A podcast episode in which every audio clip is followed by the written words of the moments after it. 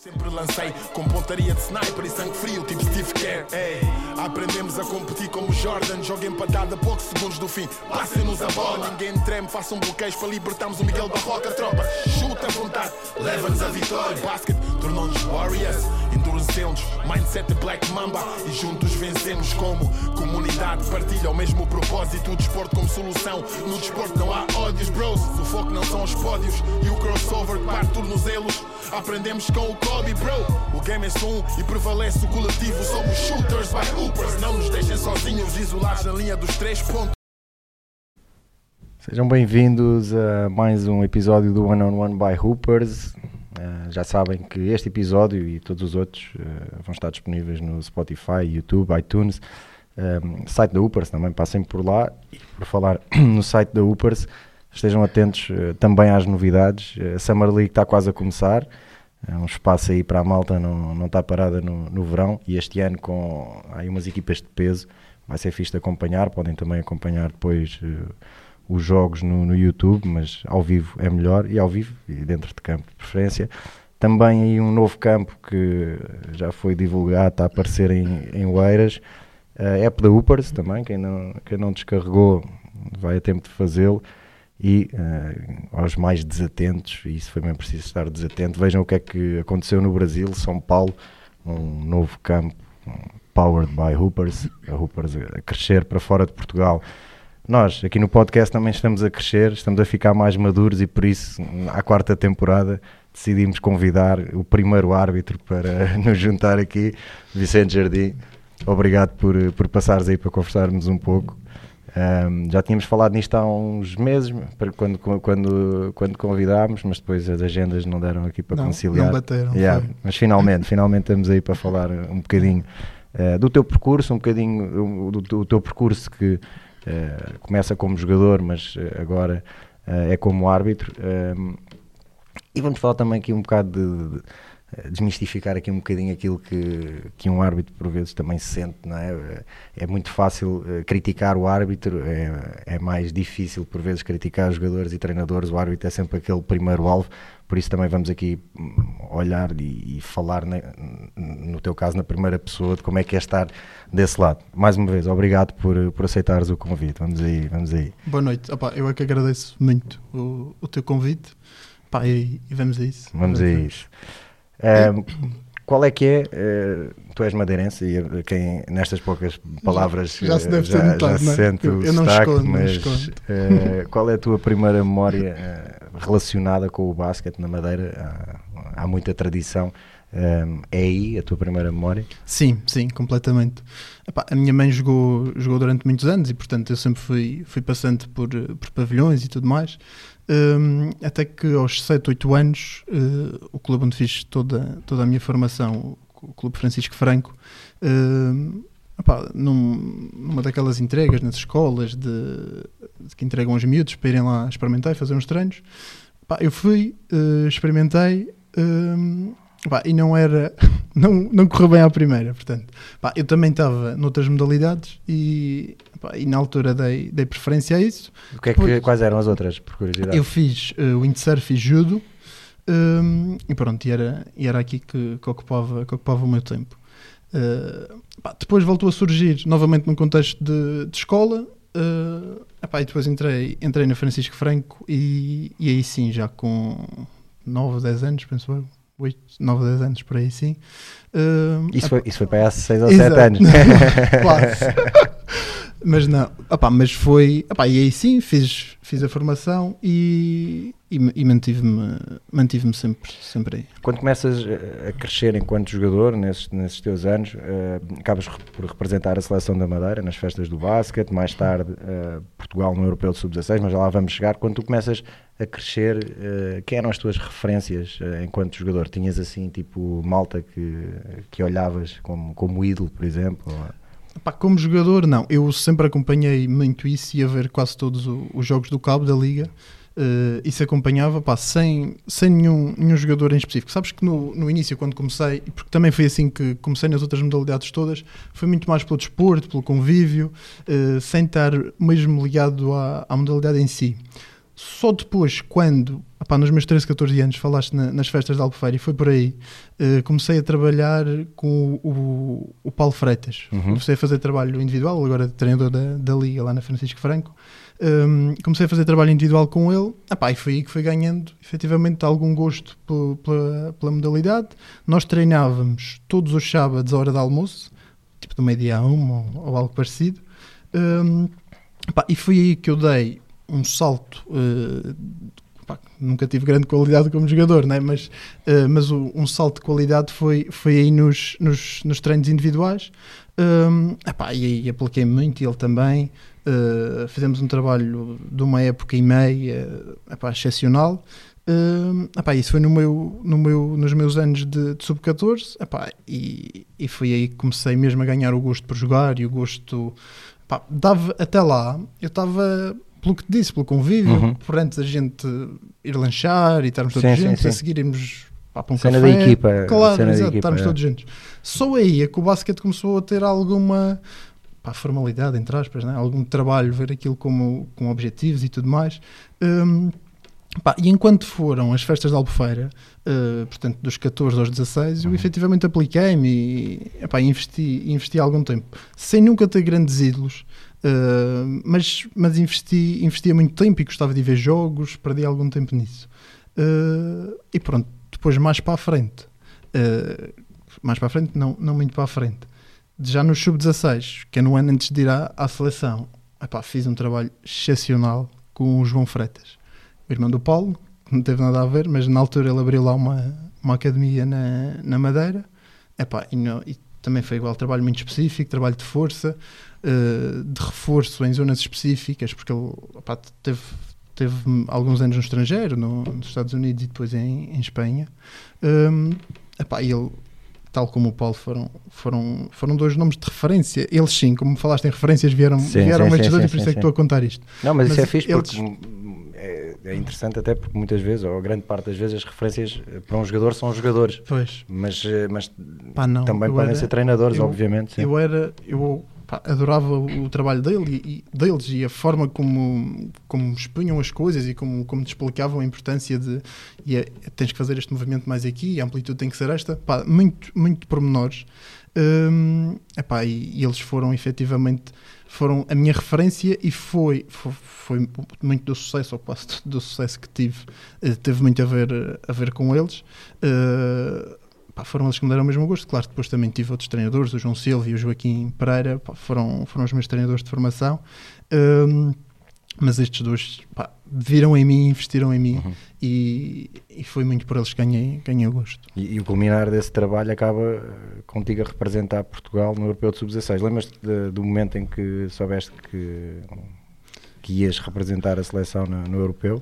Sim, foi, foi com o João Freitas, por acaso. Foi lá num, num treino da academia. eh, saíram, saíram os comunicados nesse, nesse dia eh, e o meu nome estava lá. Eu, eu sinceramente não não estava à espera porque hum, pá, as festas não tinham corrido especialmente bem no meu, nesse, nesse meu segundo ano de sub- de sub-16. Eh, embora eu tivesse vindo a fazer, a, ver um, a fazer um trabalho, já estava a chegar àquela altura em que já estava a perceber, porque a arbitragem também estava a correr bem, e também já estava a perceber que não ia ser por ali. Hum, mas de qualquer forma foi durante essa época que, que fizemos esse trabalho Epá, e aí surge eu, eu não estava não estava mesmo nada à espera e, e até foi o João que, que me disse olha estás estás convocado, convocado. pelo menos não sei se vais ao europeu epá, mas vais lá prestar provas epá, e, e acho, acho, acho que é merecido pelo trabalho que fizeste e tudo mais Hum, Pronto, bem, eu não estava mesmo nada à espera, embora no ano anterior tivesse sido um estágio de, de observação, Uhum. mas foi o meu primeiro ano e num contexto muito, muito informal e eu também ainda não, não, ainda não tinha. Não estavas preparado Exato, ainda? não estava, não preparado, é isso mesmo. Hum, portanto, não correu especialmente bem, ou seja, não foi de um estágio de observação que eu dissesse, ok, pronto, este ano se calhar não, mas para o ano Uhum. eles ficaram, pá, não, aquilo não, não me correu mesmo bem. Hum, e depois, e depois fui, fui convocado e, epá, e esse, esse- essa preparação que nós fizemos, e tivemos um mês e tal, um mês de preparação e, e depois as, penso que são 10 dias ou 12 dias de, Competição. europeu, isso é que foi, foi uma experiência pá, excepcional. Um, e o que eu posso te aprofundar, opá, eu trabalhei com, com o António Paulo, Uhum. um, foi ele é que era, era o selecionador. Um, depois era o Helder, o Helder Evangelista, o, o adjunto. ah, o António Paulo, das pessoas com quem, com quem tive a oportunidade de privar, para mim foi das pessoas que, que conhece melhor, melhor o basquetebol. Com, pá, com, com fundamentos muito técnicos e, e nota-se que, que ele reflete e que pensa muito sobre aquilo, que, que todos o, todas as opções que ele toma, todas as decisões táticas e, e técnicas de alguma forma nos treinos, pá, que são todas pensadas e formatadas e com ele eu aprendi imenso, imenso sobre a basquete. Aquilo que se diz que um árbitro é sempre mais rico quando, quando joga, eu só percebi isso com ele. Porque ele, ele passou-me uh, pensamentos sobre o jogo, forma de analisar o jogo, uh, porque é que vai para aqui, porque é que vem para ali, porque é que corta, porque é que não. E isso há vários ensinamentos que ele me passou naquela altura que eu hoje em dia uh, ainda aplico. Além deste contexto diferente, ou seja, não como jogador, mas como árbitro. Claro, é. tô... mas tu na altura é, é, é, é que isto cruza-se, não é? A arbitragem e o facto de estares a jogar cruzam-se na tua vida. Tu já estavas a fazer ambos. Eu, eu já ia dar o, o, salto para aí, e vamos dar o salto para aí, mas, mas é engraçado que é, eh, tu aí tu já estavas, ok, aquilo podia ser aplicado no momento enquanto jogador, mas também no momento enquanto árbitro, ou seja, já claro. no, no europeu foi muito assim, sabes? Nós aproveitámos para ver alguns jogos e eu confesso que aproveitei pouco dos jogos jogados e aproveitava para ver o, os árbitros yeah. e a esse nível foi, foi assim. Estavas a dizer e bem, fui acompanhando no ano em que vou à seleção, é o ano em que subo a, árbitro nacional. Certo. Portanto, sim, já, já vinha, já vinha um, um trabalho, um trabalho continuado de antes, mas deixa-me só dizer ainda, ainda sobre a, a seleção. Outra, outra vertente que eu, que eu ganhei muito com, com o António Paulo foi a disciplina do treino. Estás a ver? Okay. Pá, nós, aquela semana, eu. Enfim, isto ninguém vai ver, portanto eu posso dizer isto à vontade. Mas pá, eu queria, queria me vir embora na primeira semana porque eu não estava habituado àquele ritmo de treino, àquela intensidade. Okay. Nós fazíamos treinos bidiários. Pá, eu não estava nada habituado àquilo e aquilo era tudo no limite, tudo em autossuperação, porque assim é que tinha que ser se tu querias ter resultados. Um, e ele mostrou-me essa parte que eu acho que como jogador foi importante, que eu nunca tinha, nunca tinha vivido, estás a ver? Efetivamente sentir-me uh, sistematicamente... Levado ao limite. Completamente, yeah. completamente. Sistematicamente em autossuperação. Um, pá, e nesse aspecto foi, foi muito rico. Uh, para perceber aquilo que pá, os jogadores têm que fazer e de alguma forma compreender alguma frustração que existe em jogadores com a qualidade que têm, que investem tanto e que se esforçam tanto e que depois às vezes apanham uma má decisão nossa no momento errado, dá, tem que haver alguma margem uhum. uh, para, para, entender isso e ganhei muito, ganhei muito disso, de perceber o lado, o lado do jogador pelo trabalho exaustivo que é efetivamente preciso ter se tu quiseres ter destaque na, na, na modalidade. E, e, tu, pronto, falámos já sobre isso. Ehm, tu já estavas a apitar desde 2010 e, e tu vais eh, ao europeu em 2016. 16 um, e representas a seleção, jogas no europeu e tomas a decisão de ok, eu quero é, é apitar e não uh, jogar. Antes de falarmos do teu percurso enquanto árbitro e, da forma como começaste, não deixa de ser curioso uh, que um miúdo de 15, 16 anos que acaba de representar a seleção, ou seja, o sonho está. O sonho, no geral, da, da, maior parte dos miúdos de 15, 16 anos quando jogam, uh, o sonho ali está bem vivo, não é? Acabas de representar a seleção, um, as coisas a partir daí podem vir sempre a subir e tu tomas a decisão de, ok, ainda muito novo, de não, agora é 100% uh, eh, na arbitragem. Um, Fala-me um pouco. Porquê, não é? Fala-me um primeira... pouco disso. Sim, sim, fala-me A primeira um pouco reação disso. é mesmo porquê.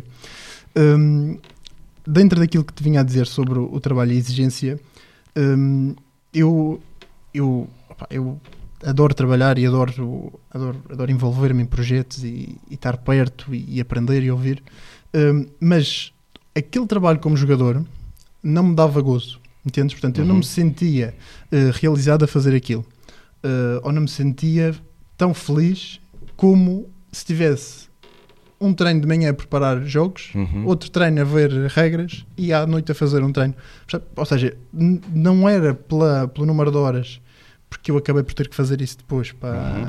para, como árbitro e hoje em dia para, para, preparar jogos. Portanto, não é pelo número de horas que investes no, no, trabalho, é o tipo de trabalho que não me dava tanto gozo. A realização pessoal. Completamente. A, a realização pessoal é, era como eu, como eu responderia à pergunta porquê. A realização pessoal. E depois, eu senti-me sempre muito mais acarinhado uh, pelo, pelos dirigentes da, da arbitragem, mas que eu acho que é normal do que como jogador. Mas eu acho que é completamente normal porque como jogadores há muito e tu tens um leque muito grande de, de jogadores. Um, como, como árbitros não é, não é tanto assim, embora tu vais tendo alguns, nota-se as carências de árbitros no, nos pavilhões, uh, mas tu não tens, uh, não tens um leque tão grande de árbitros como, como tens de jogadores e portanto eu penso que os dirigentes um, pá, procuram acarinhar aqueles que entendem que podem, podem vir a, a ter, a crescer, a crescer uh, e, a, e, a, ser figuras, uh, figuras na, na, arbitragem. Pá, e, portanto, estes dois fatores, muito a ver com a forma como se trabalha para o sucesso e uh, a resposta que tive por parte dos dirigentes da arbitragem foi o que mais pesou para eu decidir, porque eu adoro jogar. Eu, estes, estes torneios 3 para 3 que se têm feito agora no verão, eu ainda não, não me inscrevi em nenhum, mas estou ansioso por, por fazer. Como é que é jogar? Imagina, combinamos um joguinho aí no verão e vamos jogar. É, normalmente eh, a jogar na rua, quem sofre falta, aliás, quem faz falta é que acusa, não é? Como é que é contigo? Um gajo está a jogar, acusa falta e tu vais lá, não, não é pá, peraí, isso não é, ou isso é, ou isso, ou, ou, ou consegues desligar o chip e estás só a jogar? Não, eu desligo porque, porque como jogo do contexto muito informal, não Primeiro, as minhas faltas não, não deixam dúvidas, nunca deixaram, nunca deixaram, os árbitros nunca tiveram problemas com, com as minhas faltas, porque eu, eu nunca lhes criei problemas, as minhas faltas eram todas óbvias, não, não, deixavam, não deixavam qualquer margem. Um, epá, ia jogar em contexto, em contexto informal, claro que aparece, sabes que por acaso é, é engraçado, porque às vezes eu tinha a minha equipa lá na Madeira, agora epá, organiza, mas um, um grupo de de, pá, de miúdos que, que, jogam pontualmente e eles ultimamente não têm feito, mas antes faziam, por exemplo, filmavam-se a jogar, estás a ver? E num contexto de rua, estás a ver, sem pavilhão, nem, nem nada que se pareça, mas estavam a jogar, filmavam alguma situação e depois mandavam, mandavam assim, falta atacante ou falta defensiva. lindo, lindo, lindo, lindo. mas de, deste género. Epá, mas para dizer que adoro jogar, mas muito neste contexto desportivo, epá, sem, sem preocupações, sim, sim, sim. sem compromisso de treino, hum, dá-me gozo, o basquete dá-me dá imenso gozo tu, e agora começando então nesse, no início do, deste percurso uh, na arbitragem, uh, tu começas em 2010, certo? Uh, Sim. Ou seja, tu tinhas, nasceste em 2000, tinhas 10 anos quando começaste a apitar jogos, obviamente num contexto também a, a apitar mini, mini 8 e tudo mais, claro. Um, ehm, como é que, ou seja, foi por convite, foi porque quiseste experimentar, como é que a coisa acontece? Eu, eu nessa altura, exato, Pá, eu participava, as concentrações de mini basket eram conjuntas, os mini 8 e, o, e os mini 10. Um, eu na altura era mini 10 e, pá, e, havia muita carência de árbitros na Madeira. Eles na altura, penso eu, que estavam pá, com algum litígio com a, com a, associação e portanto não, acho que nós não tínhamos mesmo, mesmo árbitros. Um, e eu fui vendo que os, os diretores da, da, da associação um, arbitravam ou outro jogo Epá, e, e, enquanto estava lá na concentração, comecei, pá, aquilo começou-me a dar, a interessar, estás a ver, a captar a atenção e comentei com, com a minha mãe. Disse, pá, mãe, eu estive a ver, não sei o quê, eu acho que gostava de ser árbitro. E eu tenho um padrinho, uh, padrinho de batismo mesmo, que foi, que foi árbitro, Miguel, Miguel Freitas, José Miguel Freitas. Um, a minha mãe na altura falou com ele um, pai disse: Olha, acho que o teu, o teu afilhado quer, quer, quer seguir os mesmos, os mesmos é. passos que tu, contra a vontade dos pais, mas quer. Como é que ele faz? Não sei o quê. Ele falou lá na, na associação e pronto. E logo a seguir, uh, como também não havia quem, quem arbitrasse, um, eles opá, disseram para, para aparecer lá e tudo mais. Um, foi um jogo de mini 8, nunca mais me esqueço, no, no Cabo, uhum. isso, no último pavilhão. E foi na altura em que eles estavam a fazer um curso de árbitros, novos árbitros. Eu, claro que não podia ir, porque para, para fazer o curso tens que ter uh, eh, 14 anos, penso okay. eu, para seres árbitro jovem e, e 16 para ser, para ser árbitro regional. Um, mas portanto eu não estava no curso, mas pronto, em contexto de, de mini basket comecei a fazer, a fazer esses jogos. Um, pá, e pronto, e nessa altura eu, na altura quis logo para deixar de jogar, não é? Aquilo de medo, não é? Arranjaste uma coisa nova para fazer e que, eu, eu, eu ia te perguntar isso, era o, o, sentimento logo na altura uh, percebeste que, que era mais por ali, gostavas mais, ou divertias-te mais a apitar do que tão cedo, ou seja, Sim. com 10 anos, 11 Sim. anos, 10? 10, 11 anos, sim. Eu, eu por mim tinha deixado logo de jogar, logo. Mas os meus pais e bem, hum, porque foi muito importante o meu, o meu trajeto como, como jogador para que hoje eu consiga perceber algumas coisas do, Uhum. do jogo eh, que, me ajudam, que me ajudam a arbitrar. Hum, mas logo e, e em épocas seguintes eu continuava interessadíssimo em, em deixar de jogar e para, para me poder dedicar a, a 100%. Mas os meus pais sempre fizeram al- alguma força para, para que eu continuasse e assim foi até. Nós quase que fizemos um, um trato, que era aos 18 anos. aos 18 anos eu deixava, deixava completamente de jogar Pá, e não, não falhou por muito. Foi, Foi um bocadinho antes. foi um, um anito antes, mas, mas eles, eles compreenderam. Tu, tu, há uma época ali, 2011 e 2012, eh, que por causa de uma greve de árbitros, eh, acabaste por começar a apitar jogos oficiais. Eh, Se calhar ainda antes do que era suposto, vá, num processo normal. Ehm, e apitavas muitas vezes sozinho. E, essa, tu começaste a gostar também dessa responsabilidade, ou seja, de não ser só já uma coisa tão informal, mas que já, já começava a ser. eh, ou seja, havia ali mais responsabilidade naquilo que tu estavas a fazer. Completamente. Sabes, eu.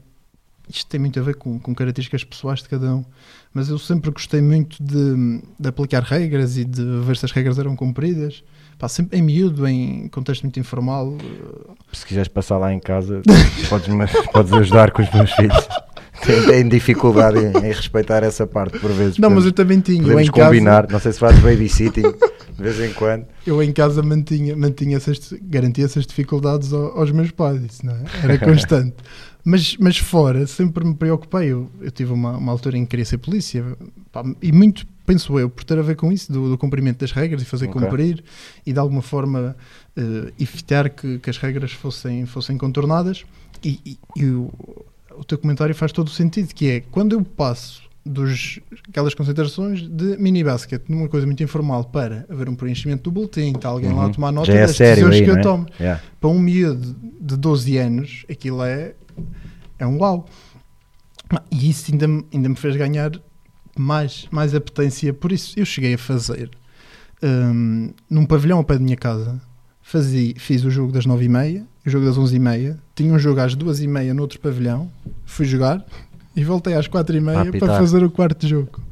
Pá, isto, eu lembro-me porque a minha mãe disse que foi a última vez.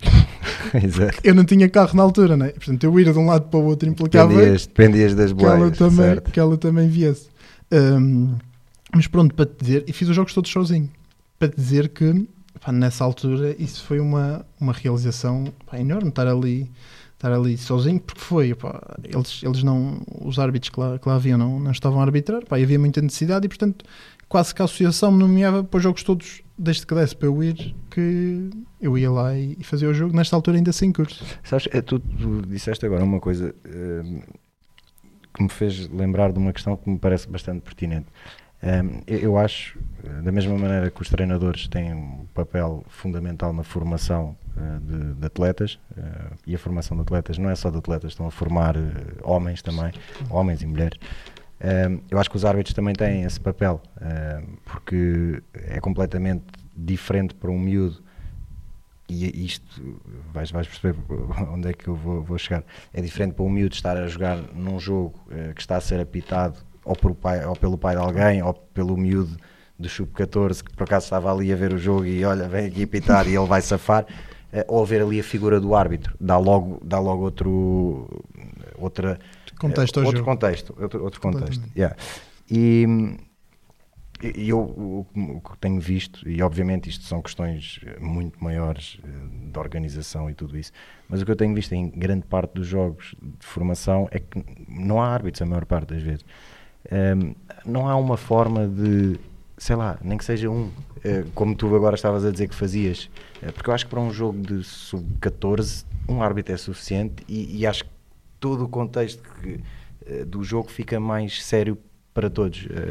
e, e acho que dá para apitar, acho que uma pessoa consegue apitar um jogo de sub-14. não é? Sim, o... agora vou defender um bocadinho os árbitros, Não, mas claro, te dando, te dando atenção, razão. não estou aqui a apontar Não, o mas- dedo a ninguém. Mas eu acho que tens toda a razão. Eu acho que, tanto quanto, quanto possível, se deve procurar que os jogos tenham árbitros e que tenham a figura formal do árbitro. Hum, o problema é que quem está a gerir os árbitros também está a pensar nos árbitros. E tu colocares uma pessoa sozinha num jogo de sub-14, essa pessoa ou esse Sim, árbitro, sub-14 em termos. Não, não, mas, mas o sub-14 foi perfeito. Mas eu acho, não quero adiantar nada de coisas que não, que não possa, mas acho que se está à procura de uma solução e que vai muito, vai, vai passar por aí. Mas tu tens que ter algum cuidado com a pessoa que pões num jogo de sub-14. Uhum. Um, porque essa pessoa, não- tu, tu não estás a investir na carreira dessa pessoa nem na formação dessa pessoa. O que tu estás é a garantir que o jogo vai ter mais qualidade. Uhum. E eu defendo a, a 300% isso, porque para mim o jogo está está acima de tudo. Mas tens que pensar que essa pessoa pode querer fazer carreira e pode se sentir pá, sozinha, desprotegida e que não estão à procura, porque ela vê os jogos com árbitros, são dois árbitros, três oficiais de mesa, com um conjunto de procedimentos. Ou seja, tu enviares uma pessoa para um jogo de sub-14, estás só a resolver o problema daquele, Daquele jogo. e não estás a garantir a carreira, a carreira do árbitro. Mas há árbitros que, que tu podes fazer isto. Por exemplo, árbitros como eu, não há problema nenhum de eu ir sozinho fazer um jogo, um jogo de sub-14. Epá, E isso pode ser uma coisa a se pensar.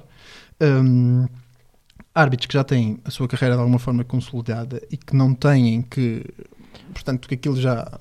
Porque isso, isso para mim é um ponto muito relevante, que é, tal como eh, eu defendo, mas lá está, para isso é preciso haver condições, tal como eu defendo que os treinadores, os, os mais experientes, eh, os mais credenciados, devem estar a trabalhar na base, e não só em sub-20 e séniores, eu acho que não precisa, o árbitro não é mandar um miúdo que começou agora a apitar eh, sozinho para um, assim para um jogo, isso não. Mas lá está, eu- aí também acho que tal como os treinadores, também os árbitros mais experientes podem ter esse papel de formar. E eu acho que acima de tudo, e tu tocaste na- para mim no ponto mais importante de todos aqui, é que o, o jogo não é dos jogadores, não é dos treinadores, não é dos árbitros, é- o jogo é de todos, ou seja, todos, todos estão envolvidos no jogo. E eu acho que isso, eh, olhando principalmente para a formação, o, o pensamento tem que ser esse: é tipo, é o- Claro. o, que é que é melhor para o jogo, estás a ver? E acho que, E na acho que esse tem que ser o ponto. Na formação, estou completamente de acordo. Yeah. Acho, acho que na formação as pessoas também, e acho que é importante que, que se comece a perceber isto, que os árbitros que estão na formação também estão em formação. Certo? E que, e que deve haver muito mais compreensão do que aquela que existe, quer das bancadas, quer dos treinadores, hum, mas a responsabilidade também é dos árbitros. Eu acho que nós devemos, eh, e principalmente pá, os mais experientes e com, com, alguma, com alguma categoria, para não dizer que deviam ser outras, outras entidades a fazê-lo, mas devem procurar envolver também os treinadores e lhes explicar isto e lhes dizer: pá, atenção, que nos vossos jogos são miúdos de sub-14 e os árbitros também são sub-14 Uhum. E não há problema nenhum. Nós não interferimos com, com passadas e tudo mais. Vocês não interferem com faltas, mas todos nós podemos e devemos arranjar um momento em que nos reunimos todos e falamos todos sobre isto. É. Porquê que há tão, tão poucos, porquê que há tão poucos pontos em jogos de miúdos? São os árbitros que estão a marcar muitos passos, estão a deixar que eles Uhum. é algum trabalho, os árbitros estão a condicionar de alguma forma. É importante que nós saibamos isto. Se há algum tipo de decisões que os treinadores sentem que nós estamos a tomar, que condiciona de alguma forma a forma como eles eh, ensinam o jogo e, e o jogo é jogado. Eu acho que o grande salto, acho que agora a formação de treinadores tem feito eh, com muita qualidade. Eh, houve agora o, o Clínico de Cantanhede com, com imensa aderência, para leitores com, com imensa qualidade.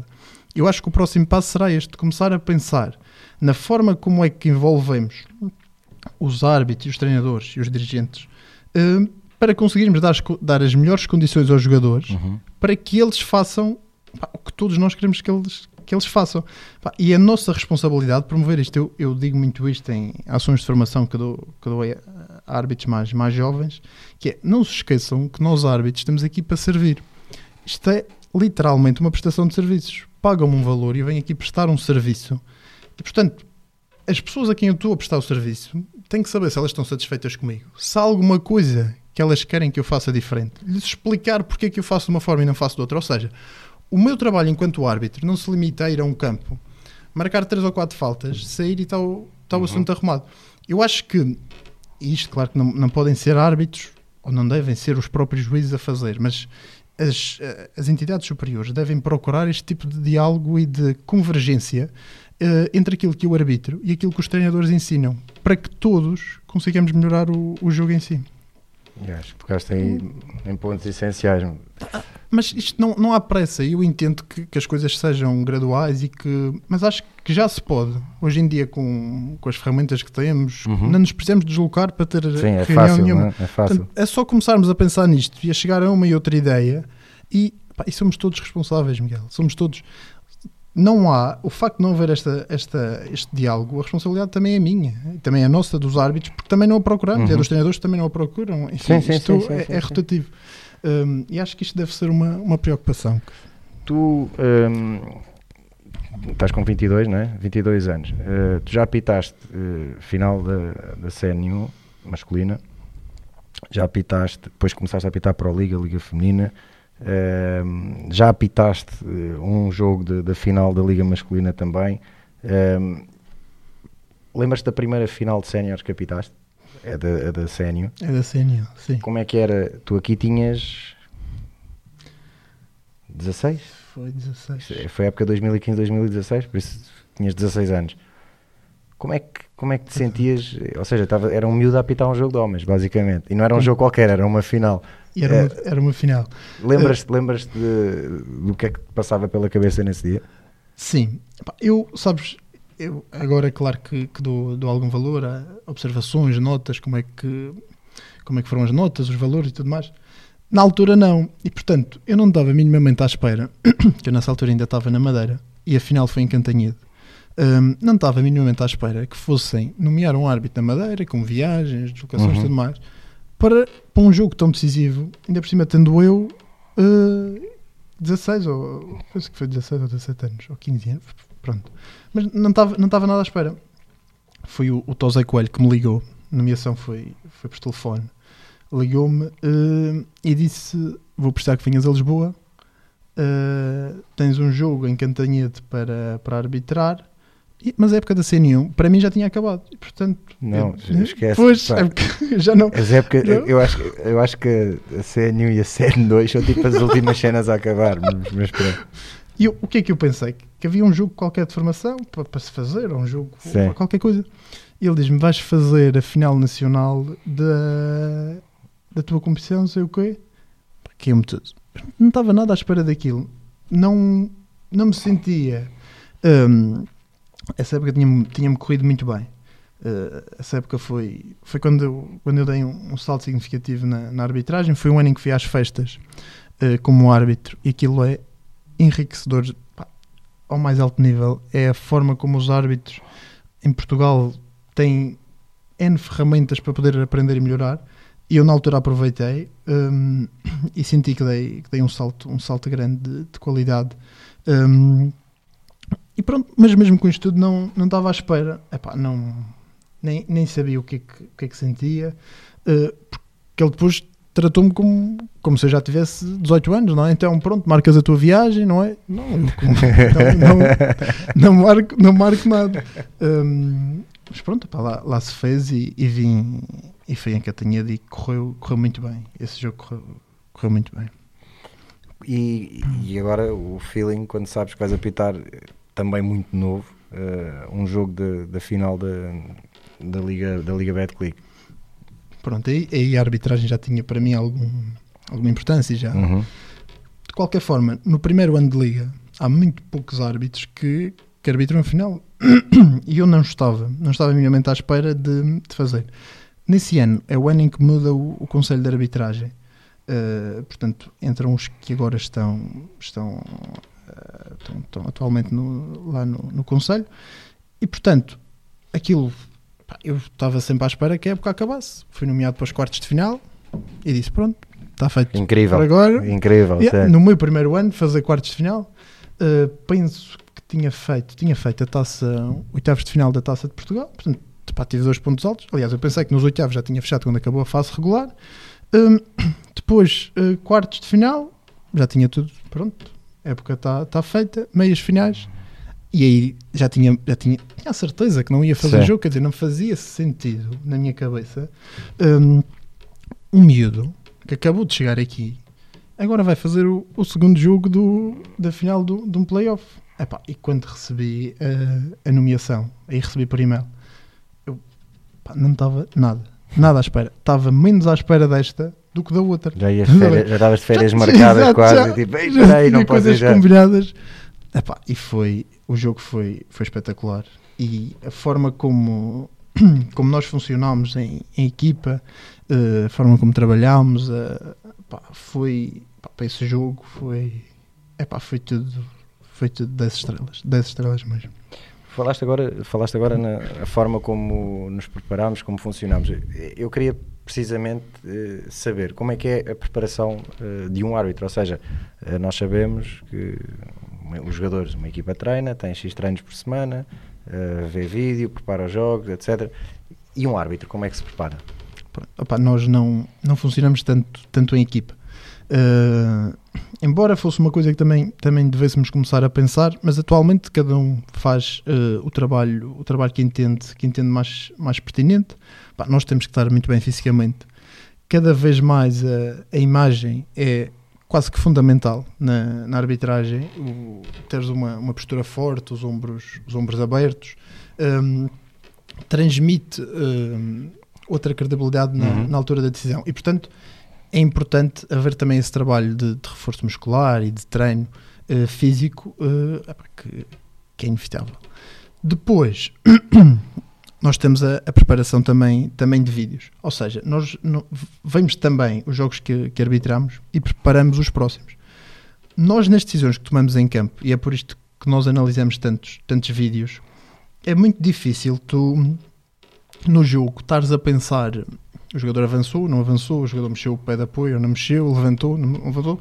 E, portanto, aquilo que eu faço e que penso que a maior parte dos árbitros funcionará assim é nós temos eh, movimentos gravados na, na, nossa, na nossa memória e quantos mais vídeos virmos, quantas mais situações virmos, mais situações temos guardadas. Uhum. E, portanto, a arbitragem é um bocado por associação. Hum, vi este movimento e vi que era passos, porque estive a analisar o jogo e, portanto, aqui estou a ver o mesmo movimento, passos também. Uh, o sucesso, penso eu que passa muito por isto, pelo menos para mim passou sempre. Uhum. Este foi o, o grande trabalho que eu, que eu fui fazendo ao longo dos anos, que é veres aquilo que, que fizeste antes, pá, e isto, este é o motivo quase que nós vemos só para, para guardar imagens. Lembro-me que aos 7.36 marquei uns passos. Deixa ver se marquei bem. Uhum. Ok, este movimento afinal é legal, não é passos. Não os volto a marcar. Isto já, para mim, está guardado que é, que é legal. Pronto, depois tem aspectos de, de movimentação. Porque é que eu perdi ali uma janela e teve que vir o meu colega arbitrar se eu estou aqui tão perto? Ok, Uhum. devia ter dado um passo antes. Então já sei que sempre que o lançamento vier por cima, eu apareço em baixo, analiso e depois vou ao ressalto. Portanto, os, os vídeos que nós vemos de jogos anteriores uh, têm a ver com isto. Pá, eu utilizo na, quando arbitro jogos de formação, que por sorte são, são gravados. Gravados são quase todos, mas publicados são, são Uhum. poucos. Às vezes também aproveito para ver uma ou outra decisão, uh, epá, porque nos jogos de miúdos acontecem coisas menos normais. Certo. Portanto, se tu estiveres habituado ou preparado para essas menos normais, são menos essas que depois se acontece exponencialmente num No jogo, jogo, sim, tu já tens, já tens resposta. Hum, depois os jogos que vês hum, em preparação daqueles que vais fazer hum, não é tanto, eu acho que as pessoas pensam que é um bocadinho assim, mas nós não analisamos tanto hum, ok, o jogador X uh, bate sempre no braço quando, quando Uhum. não, não é este o foco. O que nós procuramos é hum, focos de, de problema ou focos de- que temos que analisar e que não os podemos perder e em que ângulo é que temos que estar para, para ver. Por exemplo, de- há uma equipa X que faz sempre um bloqueio uh, no na, na linha de lance livre.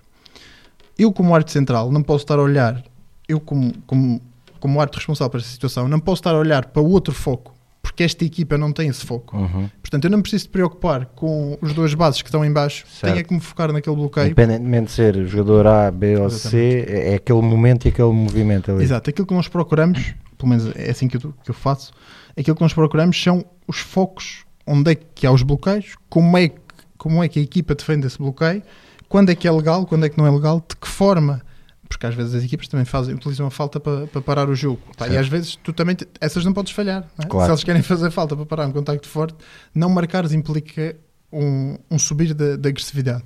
Portanto, também tens que estar preparado para isso. Uh, mas tem muito mais a ver com os focos do que a individualização de falhas técnicas na, na execução, na execução de movimentos.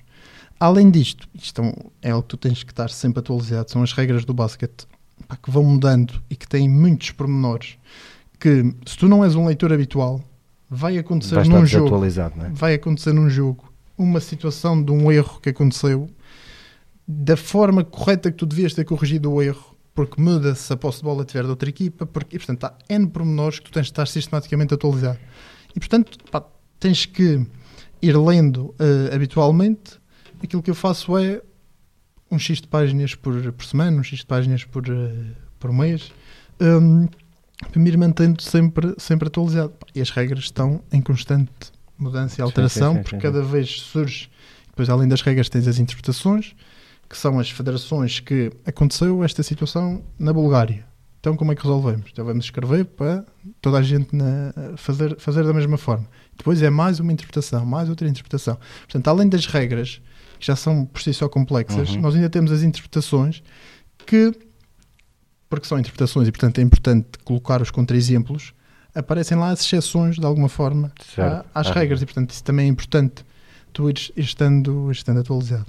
Tu, certamente, hum, já tomaste decisões erradas, eh, óbvio, eh, e da mesma maneira que os jogadores por vezes erram, vou dar aqui um exemplo, um lançamento, um lançamento fácil que um jogador falha.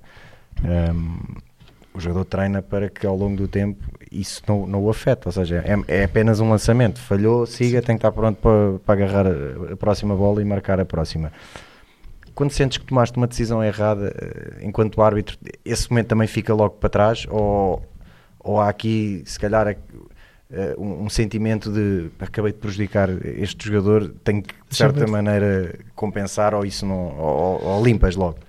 Eh, Não podes. Porque não, a compensação não é certa, não é? Pois não. Certo. É justa, mas não é certa, Certo. não é? Hum, mas não, epá, nós não, não podemos, temos que ultrapassar, porque dois erros são piores do que um. Certo. percebes? E portanto, e, e porque as coisas são, são, muito, são muito vistas assim, e tu tens tantas situações de 50-50s hum, que, pá, a não ser que seja um erro claro, e, e esse, claro, que, que nos marca sempre, porque tu, é que eu, sem querer voltar muito ao, ao início, as, as funções de jogadores e de árbitros são, são diferentes, na medida em que nós estamos lá para prestar um serviço, para, para servir efetivamente o jogo. E eles é que são o- pá, os, os protagonistas, e eles é que lançam e falham e lutam. E aquilo que nos compete a nós é não falhar, efetivamente, é não estragar de alguma forma aquilo que tem sido uh, o trabalho que eles têm tido, aquilo que falávamos, eh, o trabalho que eles têm tido para garantir o sucesso daquilo. E portanto, o que nós temos que fazer é nos preparar muito para não falhar. Pá, isto para mim é uma máxima. Depois, quando falhas, tens que rapidamente ultrapassar, porque aquilo não pode ir contigo para o jogo. Porque se tu começas na ok, falhei aqui, vou compensar, Tipo bola de neve mas a depois. seguir É. para, para salvar este Claro, que, claro, claro. agora tem que ser este. Claro. E portanto, tu não, não, não é uma decisão sustentável essa, essa da compensação. Hum, o que eu procuro sempre, e eu acho que, que isto me tem ajudado muito com, com jogadores e treinadores, e aquilo que eu também tento passar ao- aos árbitros com, quando posso, hum, não tenham medo de ser transparentes na, na análise. Era isso que eu te ia dizer. E, e por acaso, e, este ano acabámos por nos cruzar num Algumas nível, obviamente, eh, mais Hum. baixo, onde, onde eu estava este ano, Eh, mas eu- eu acho que isso é uma característica que é muito interessante, que é, ok, eh, há uma decisão, independentemente de ser má ou não, podemos dialogar de forma Claro. correta e tipo, e se calhar até admitir, ok, olha, bem, errei, olha, está tudo bem, bora. Mas havendo esse diálogo de forma positiva, o próprio jogador aceita, pronto, pá, ele também vai falhar, eu falhei, ele também vai falhar, está-se bem, não é? Completamente. Sabes que eu sinto muito isso. Que porque ao início eu penso que é uma defesa que todos, todos nós tentamos justificar aqui e ali. Uhum. Hum, portanto, eu, eu rapidamente abandonei isso e, e percebi que há duas formas, que é quando os jogadores te abordam de forma correta, tu não tens motivo nenhum para não lhe dizer Para não ser correto. ok, então vamos ver o que é que, É. que é que correu mal. Quando vêm com outra postura, aí acaba por ser até mais fácil para nós, porque, Porque a não- questão já não é a falta. É. A questão é a forma como tu estás a falar comigo, que não é a forma como eu falo contigo. E portanto, já, já não tenho que justificar nada, porque este é o, é o nosso foco agora. E, e aí, nem, e aí nem te interessa eh, Exato. entrar em diálogo, porque aí um diálogo, quando, quando um dos pontos está, está aceso e não está a ser correto, o diálogo a partir daí só, tem, só tendem Isso a é muito descambar, não é? importante. Isso Claro. é muito importante, mas uh, isso é mesmo o foco. Porque se tu Um, ou seja, isto não é um, uma, uma medida que tu possas fazer sempre, uma, uma, atitude que tu possas fazer sempre. Tu tens que perceber o jogador que, com quem, o jogador ou o treinador com quem estás a ter este tipo de interação. Se for uma pessoa que te vem perguntar cordialmente, não há motivo nenhum. Mas também isso é, isso é muito verdade, que é se essa pessoa não está a ser cordial, também é muito importante, mas mesmo muito importante que tu não justifiques a falta. Sim, não saber parar ali. Exato. Já não é sobre a falta. Yeah. Essa forma como tu estás a... Percebes? Porque se tu vais justificar a falta, é isso mesmo que dizes. Estamos em pontos completamente diferentes, não vai dar. Yeah. Mas sobre aquilo, sobre aquilo que estávamos a falar, sobre a, a transparência.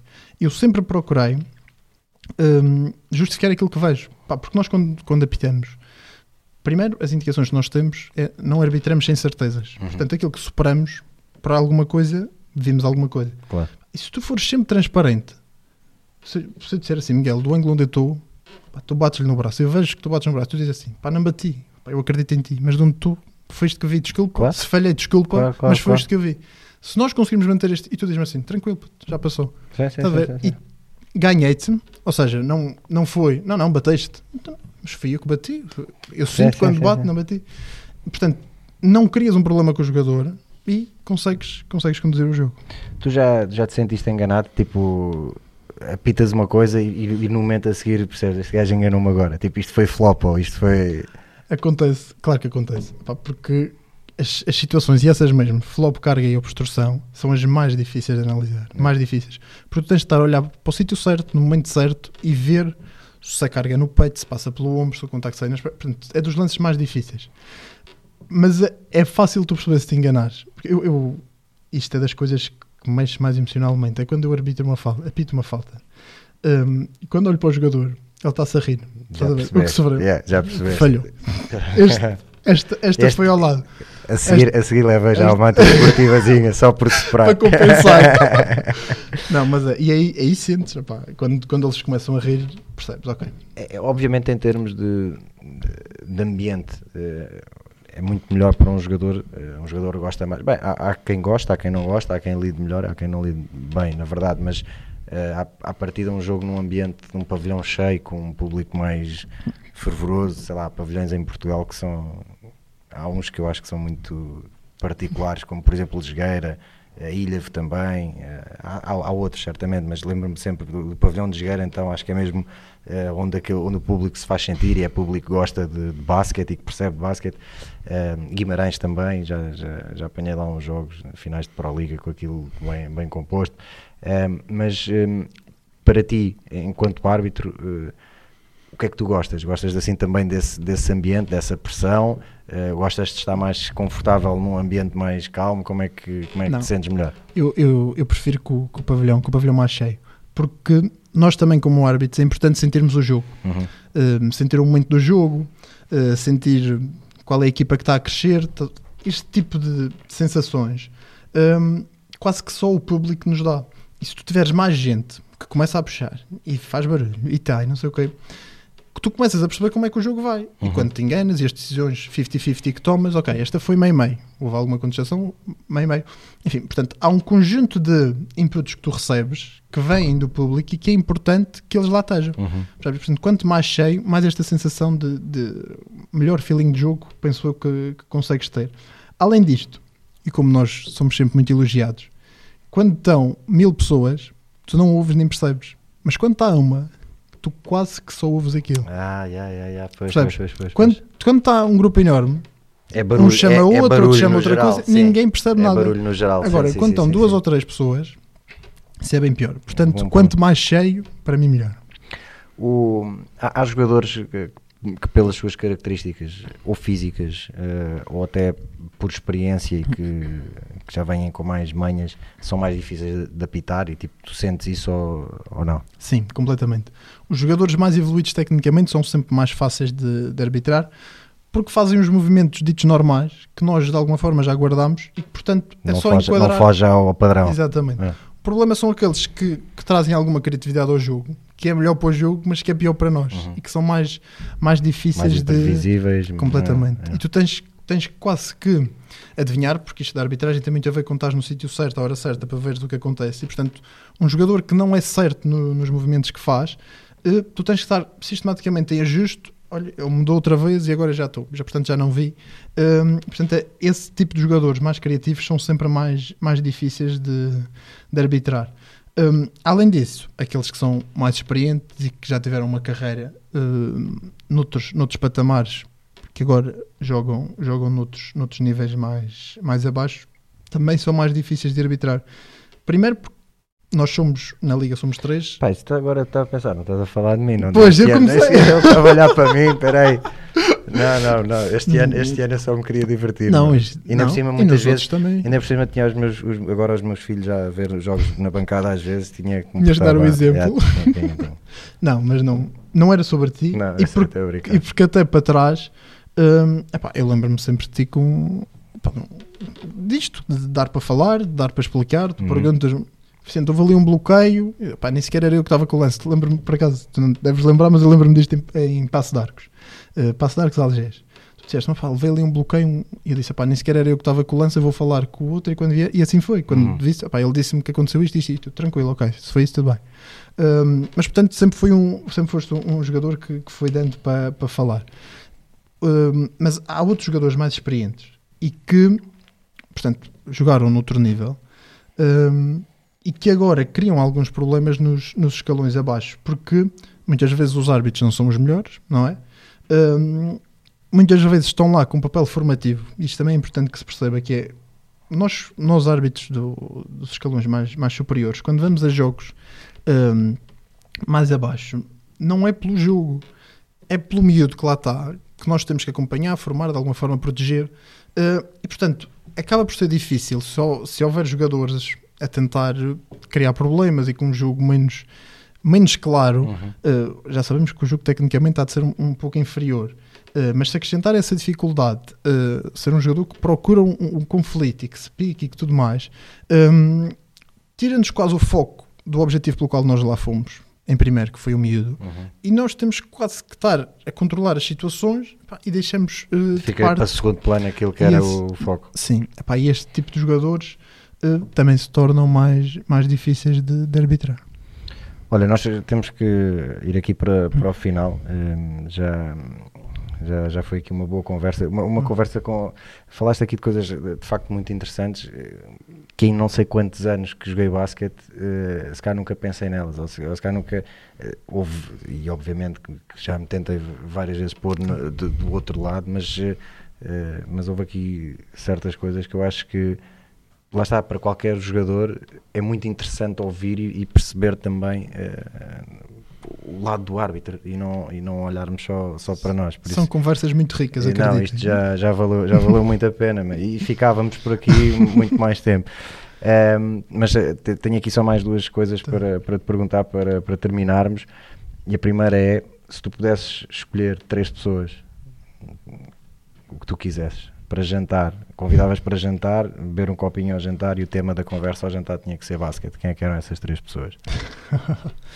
Hum, ok, não é, não é tão difícil. Eu, eu, mas tenho que justificar que é para isto não. Eu, o verão passado, penso eu, fui acompanhar o, a seleção feminina à Bósnia e tive a oportunidade de cruzar algumas ideias com o Ricardo Vasconcelos. Uhum. Muitas delas que falámos aqui até hoje hum, e algumas hum, já com alguma convergência daquilo que ele me disse, daquilo que eu pensava e que, portanto, hum, parte, parte disto, ou alguma parte, também teve, teve intervenção dele. Portanto, para falar sobre basquete, ele, ele seria uma, uma das pessoas que eu, que eu convidaria. Hum, Posso dizer que desde miúdo tive muitas conversas de basquete com o Vasconcelos a beber assim um copinho. então aconselhas. Lá é? está, tive a sorte. eh, E uma das coisas que, que, eu, que eu me considero mesmo muito sortudo foi os treinadores que eu tive na formação no Algés. E o Algés era um clube com, com grandes referências no, no treino. E, e- e eu tive a sorte de apanhar algumas dessas pessoas. O Ricardo foi, foi uma delas. Não foi, não foi meu treinador muito tempo. Aliás, ele. Ele foi meu adjunto em sub-14, quando eu era pai sub-14 do primeiro ano, e nesse ano, a meio do ano, por eh, houve um treinador qualquer, não me lembro quem, que, que saiu do feminino, também não me lembro bem do escalão, e ele faz a transição para o feminino nessa altura. Ou seja, ele na verdade foi meu treinador para aí meia época, mas depois ficámos muito amigos e conversávamos muito, e, e por isso acho que para falar de basquete, sem dúvida. À É mesa, Aconselhas. sem dúvida que é uma boa pessoa. A, a segunda pessoa eh, seria a minha mãe. A minha mãe tem, pá, tem uma, uma experiência vasta na, pá, como jogadora, depois ainda, ainda fez umas épocas como, como treinadora. Pá, eu acho, quando, quando estou a tentar escolher estas pessoas, é para nós sairmos da, daquela mesa com respostas a problemas. Uhum. e eu acho que precisam de ser pessoas com eh, passos dados na, na, na, na modalidade, com visão ehm, e que, portanto, que tenham, que tenham passado por várias situações, por várias experiências e que nos possam, que tenham mente aberta suficiente, que nos possam trazer e receber informação e nos ajudar a, a resolver. E da parte da arbitragem, estou a escolher jogador, treinador, ehm, o Rui Valente. Sabes, Sei, sei, claro. Pronto, pá, o Rui foi, o- foi o meu primeiro presidente do, do Conselho de Arbitragem. Um, o carinho que te falei não foi só ele, também foi o, Conselho de Arbitragem que estava atrás dele, mas ele era o, o- o presidente. Foi uh, o carinho que senti foi muito, foi muito da parte dele, a preocupação. Um, eu acho que ele é uma pessoa muito válida, com ideias um, e, e muito capaz. Ele está comigo na, na Associação de, de Juízes. E eu, eu noto isto: o Rui tem, tem a capacidade de pegar em coisas que, que aconteceram, ou seja, a experiência dele, perceber que os problemas atuais são outros e aplicar de alguma forma a experiência com aquilo que ele acha que deve ser o futuro hum, pá, e criar um, um bolo muito interessante. Ele junta a isto a capacidade que tem eh, ou a paixão que tem pelo basquete e pela arbitragem em si. O Rui, na minha opinião, claro, é- uma pessoa apaixonada pela arbitragem e pá, quer formar, quer estar, quer que isto melhore. To- tem todos os defeitos como, como todos nós e pá, isso não, não tem questão, mas hum, o objetivo dele final é muito bom. Pá, eu acho que ele era uma pessoa que ia enriquecer uh, este, este jantar. E para terminar, hum, se houver aqui um jovem que, que veja ou que ouça este episódio hum, e que, tal como tu também, muito novo, percebeu que o caminho dele era, era a arbitragem, eu aqui na verdade podia pedir esta dica tanto para um jovem jogador, porque passaste por isso, como também para um jovem árbitro, mas eh, quero que seja por aí. Eh, para esse miúdo que começa a perceber que, que esse é o caminho, o que é que tu, qual é a dica que tens para ele? O que é que tens uma mensagem assim curta para lhe deixar? O que, o, eu vou dizer o que gostava que me tivessem dito na, naquela altura. Hum, eu demorei algum tempo a perceber que a arbitragem não é decisões corretas nem decisões erradas. A arbitragem tem a ver com a forma como os agentes confiam. Uhum. Todos. Entre agentes, estou a incluir o público, os dirigentes, os treinadores. Não tem a ver com a tua assertividade nas decisões, tem a ver com a confiança que as pessoas têm em ti. E, portanto, o, o que é importante é que desde o início, desde o início, tão cedo quanto possível, tu te tornes uma pessoa confiável, confiável para aquelas que são o teu círculo agora de, de jogadores e treinadores. E é através deste diálogo, desta compreensão, de tu teres a abertura de dizer: Ok, eu vi isto, isto e isto, e receberes um, mas não foi isso que aconteceu. Tu dizes: Pá, eu acredito, pá, eu também erro, mas foi isto que eu vi, foi por isso que apitei isto. E as pessoas aceitam que tu erres. O que não aceitam é que tu procures justificações que não têm nada a ver e que as pessoas percebem que tu estás só a defender e que queres manter uma postura de não, ok, eu é que sei, eu é que sou o ar, portanto, se eu disse que era assim, assim é que é. Porque quem tem poder ganha muito mais se for mais aberto, se receber mais informações e se disser não, não, nós estamos aqui todos para ajudar. Portanto, Uhum. se tens algum input para me dar, diz-me que eu estou aqui para receber. As pessoas aceitam muito mais desta forma. Pá, eu acho que deve ser por aqui que, que os jovens devem, devem procurar arbitrar. Vicente, olha, eh, muito obrigado por teres passado por aqui, obrigado pela conversa, acho que foi mesmo muito enriquecedora e, e foi mesmo um prazer.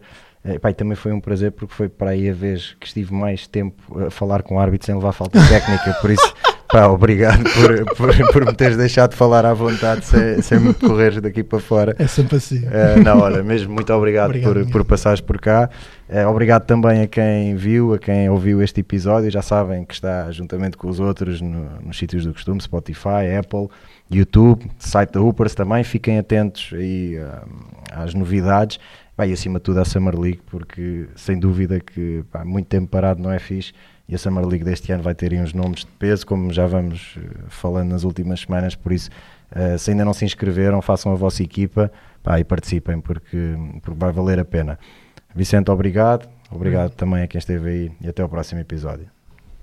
Com pontaria de sniper e sangue frio, tipo Steve aprendemos a competir como Jordan. Sempre lancei com pontaria de sniper e sangue frio, tipo Steve Kerr. Ei, aprendemos a competir como Jordan, joga empatada poucos segundos do fim. Passem-nos a bola, ninguém treme, façam bloqueios para libertarmos o Miguel Barroca. Tropa, chuta à vontade, leva-nos a vitória. Basket tornou-nos Warriors, endurecemos, mindset de Black Mamba e juntos vencemos como comunidade. Partilha o mesmo propósito, o desporto como solução. No desporto não há ódios, bros. O foco não são os pódios e o crossover que parte tornozelos. Aprendemos com o Kobe, bro. O game é um e prevalece o coletivo. Somos shooters by hoopers. Não nos deixem sozinhos, isolados na linha dos três pontos.